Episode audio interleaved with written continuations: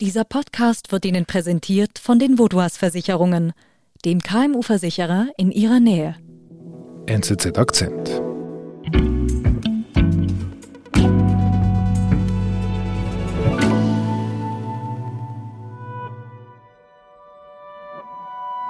Es ist einige Monate her, im Juni dieses Jahres gelangten die Eltern eines Schülers einer Internatsschule in der Nähe von Dublin an die Schulleitung mit der Bitte, das Kind zu unterstützen mhm. beim Vorgang der Transition, also diesem Übergang in ein anderes Geschlecht. Es war ein Junge, der sich als Mädchen fühlte und zum Mädchen werden möchte.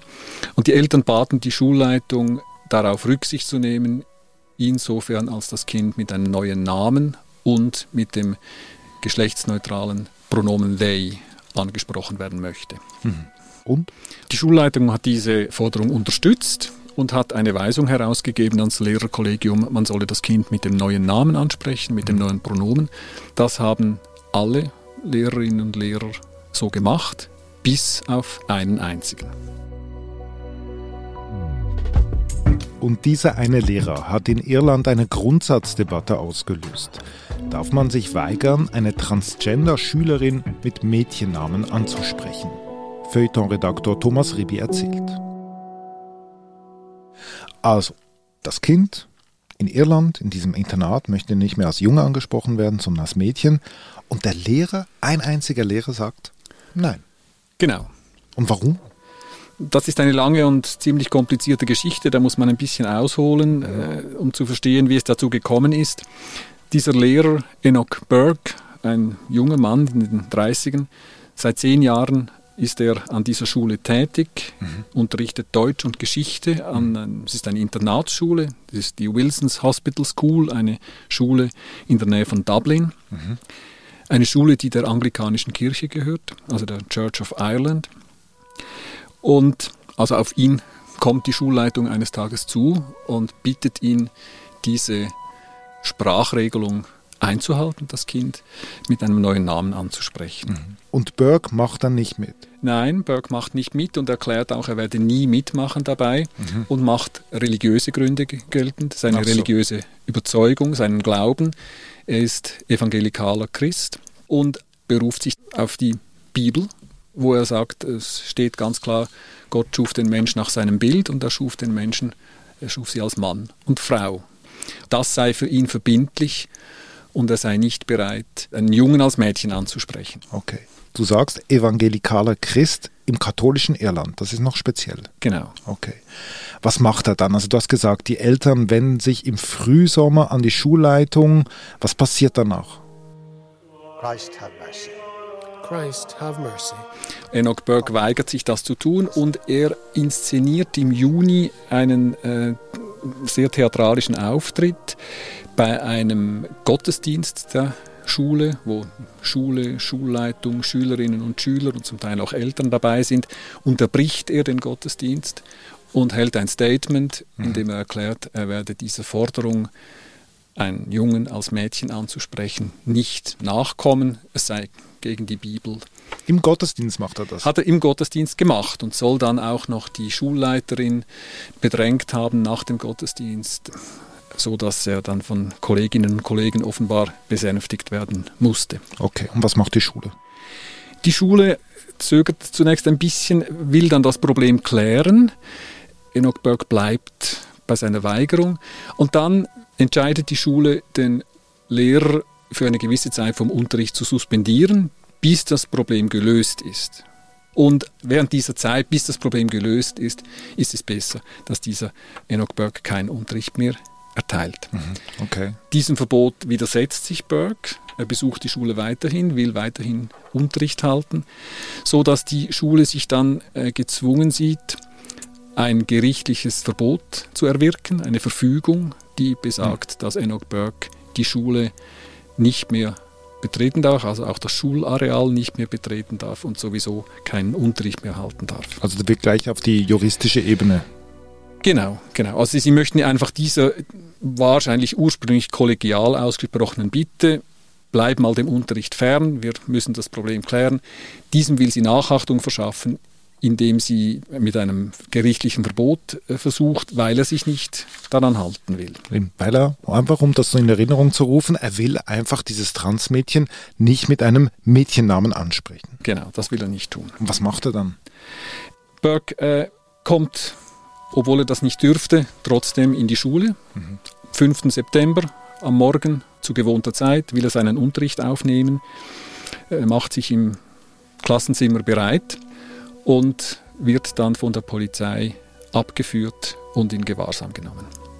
Echt in Gewahrsam genommen? In Gewahrsam genommen, er wird ins Gefängnis gesteckt in Dublin.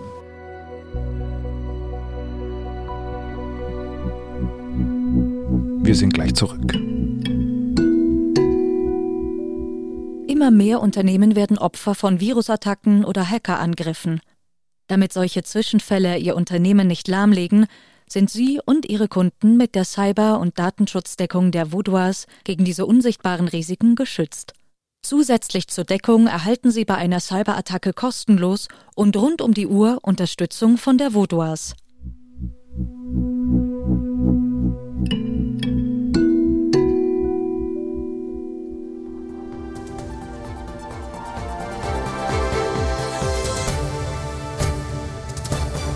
Secondary school teacher Enoch Burke has been sent to Mountjoy prison for. He was jailed for contempt of court. Now, principal to call a student who wants to transition by a new name and to use the they pronoun.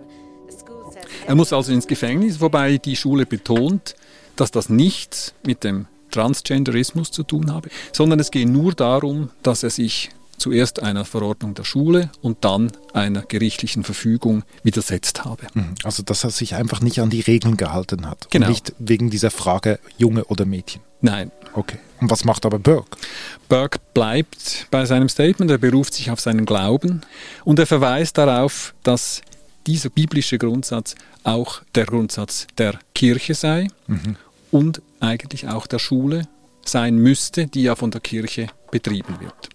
Und hat sich denn die Kirche überhaupt zu dieser Frage jemals geäußert? Die Church of Ireland hat sich dazu nicht geäußert. Mhm. Die Church of England hat sich vor einigen Wochen im Juli zur Frage geäußert, nicht zu diesem Problem genau, sondern zur Frage, die über dem Ganzen steht, indem sie auf die Anfrage eines Synodalen, was eine Frau sei, die Antwort gegeben hat, das könne man nicht definieren. Mhm. Und das ist doch bemerkenswert, weil es sich eben aus dem üblichen Argumentationszusammenhang löst, den Kirchen sonst pflegen. Es beruft sich nicht auf die Bibel, sondern nimmt im Grunde die Argumentationen der LGBT-Community auf, mhm. indem sie sagt, das sind keine Schwarz-Weiß, sondern irgendwie Graubereiche. Das ist alles ein bisschen fluid. Ist alles ein bisschen fluid und man soll da nicht mit, mit dem harten Buchstaben dazwischen fahren und Grenzen ziehen. Okay.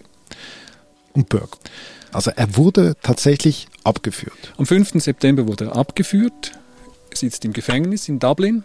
Immer noch? Jetzt immer noch. Er hätte dann nach ein paar Tagen einen Gerichtstermin gehabt.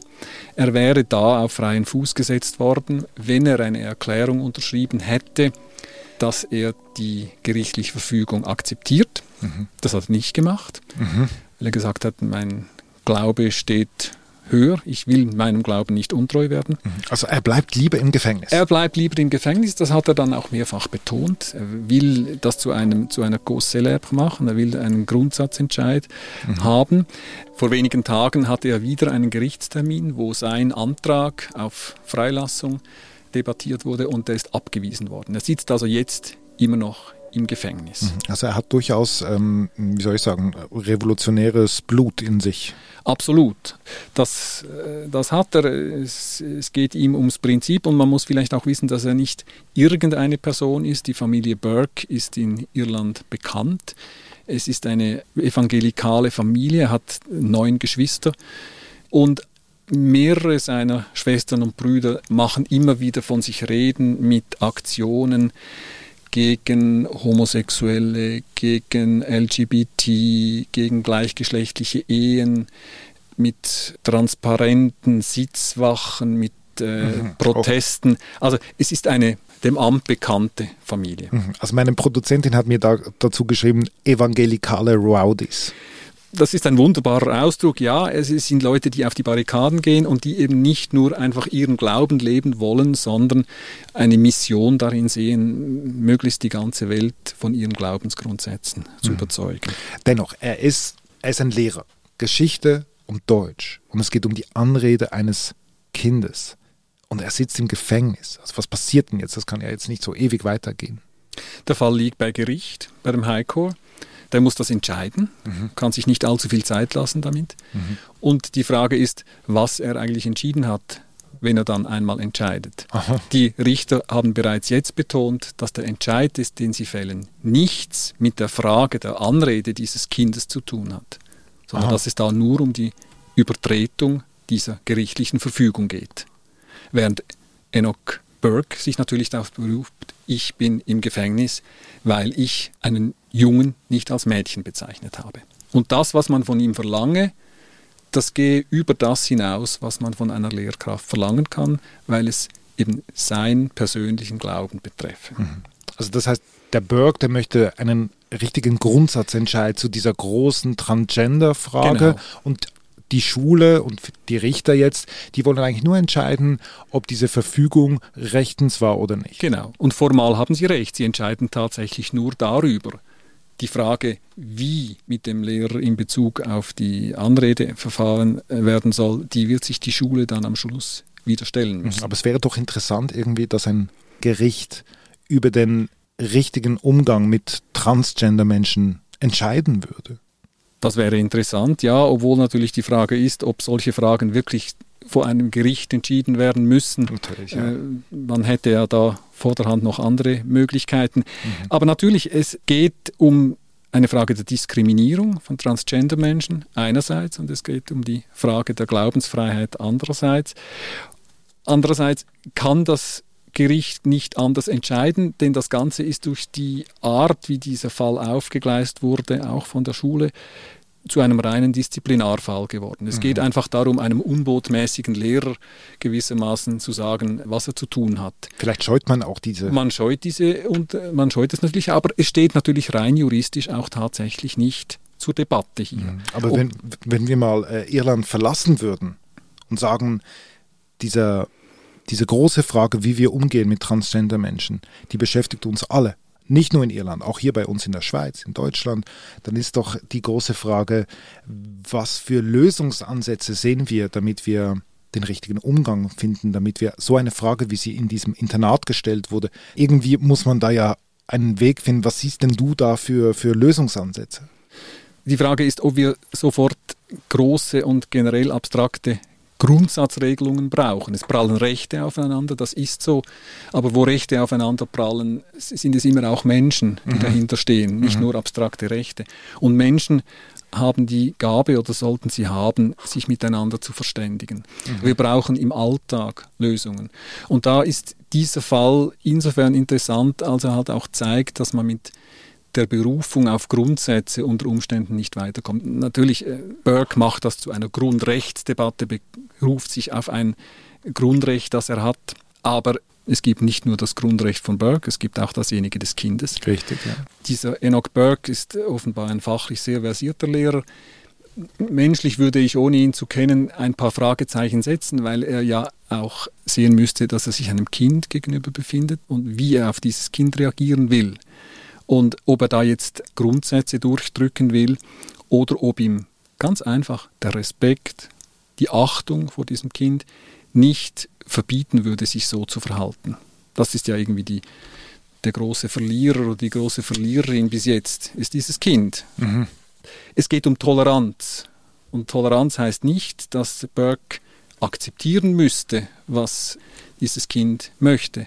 Also auch ein Burke hätte eigentlich Respekt haben müssen vor diesem Wunsch des Kindes. Er ist ja Christ und da würde ich doch erwarten, dass dazu auch gehören würde, dass man Respekt, Achtung hat vor den anderen Menschen, auch dann, wenn sie Dinge vertreten, die man selbst nicht vertritt, die man so nicht vertreten kann.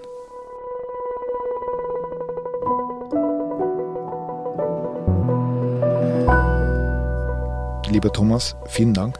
Eine Frage hätte ich noch. Was passiert denn jetzt mit dem Lehrer noch? Er bleibt in Haft. Und Er selbst begrüßt das auch. Er hat gesagt, er gehe lieber ins Gefängnis, als dass er etwas machen würde, was ihm sein Glaube verbietet. Und er würde das auch tun, wenn er noch 100 Jahre im Gefängnis bleiben müsste.